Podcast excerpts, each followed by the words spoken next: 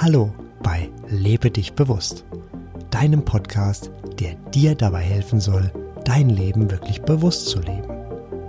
Ich bin Sebastian und ich freue mich, dass du den Weg zu mir und meinem Podcast gefunden hast. Ich wünsche dir, dass du meine Erfahrungen, Praxistipps und Impulse mit Leichtigkeit aufnehmen kannst. Ich biete dir ein Buffet und du nimmst dir einfach mit, was für dich und deine Lebensumstände passt. Und schon geht es los mit der aktuellen Folge von Lebe dich bewusst. Die vier Jahreszeiten stehen für Harmonie, für Ausgleich. Sie symbolisieren den Lebensfluss. Auch unser Leben folgt in gewisser Weise den vier Jahreszeiten.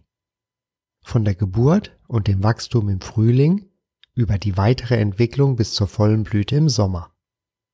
Der Genuss folgt mit der Ernte im Herbst. Vollendet wird der Kreislauf von der Zeit der Ruhe und dem Tod im Winter.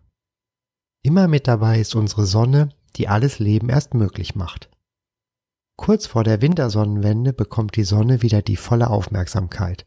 Ab diesem Tag, der entweder der 21.12. oder bei einem Schaltjahr der 22.12. ist, werden die Tage wieder länger. Die Wintersonnenwende ist die längste Nacht und somit auch der kürzeste Tag des Jahres. Meist am 21. Juni oder am 22. Juni ist die Sommersonnenwende. Sie ist der längste Tag und die kürzeste Nacht. Die Wintersonnenwende ist der astronomische Beginn des Winters und die Sommersonnenwende der astronomische Beginn des Sommers. Beide Tage haben eine besondere Magie und sie werden von vielen Mythen, Ritualen und schönen Geschichten umwoben.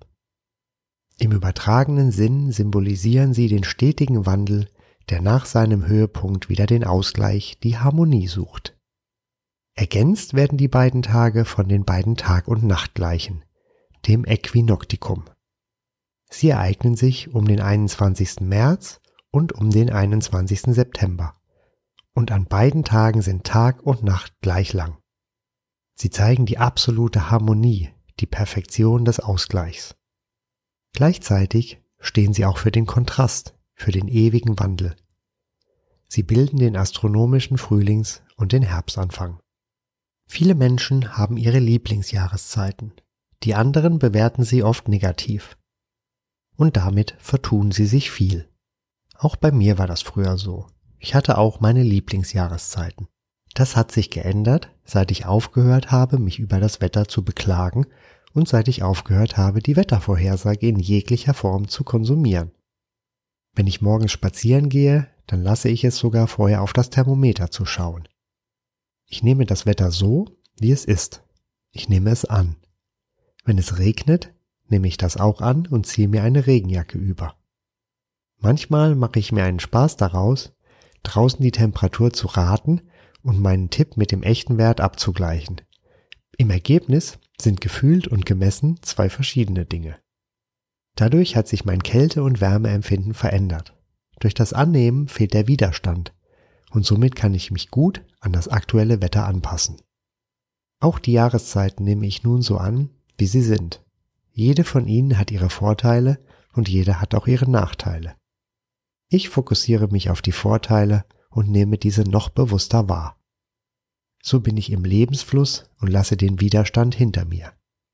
Jeder Tag und jeder Augenblick wird so wertvoller und ich kann ihn bewusst erleben. Ich bin im Sein und ich nehme wahr. Ich nehme an. Natürlich wähle ich auch, was ich will. Dann lasse ich los, so wie die Bäume ihre Blätter.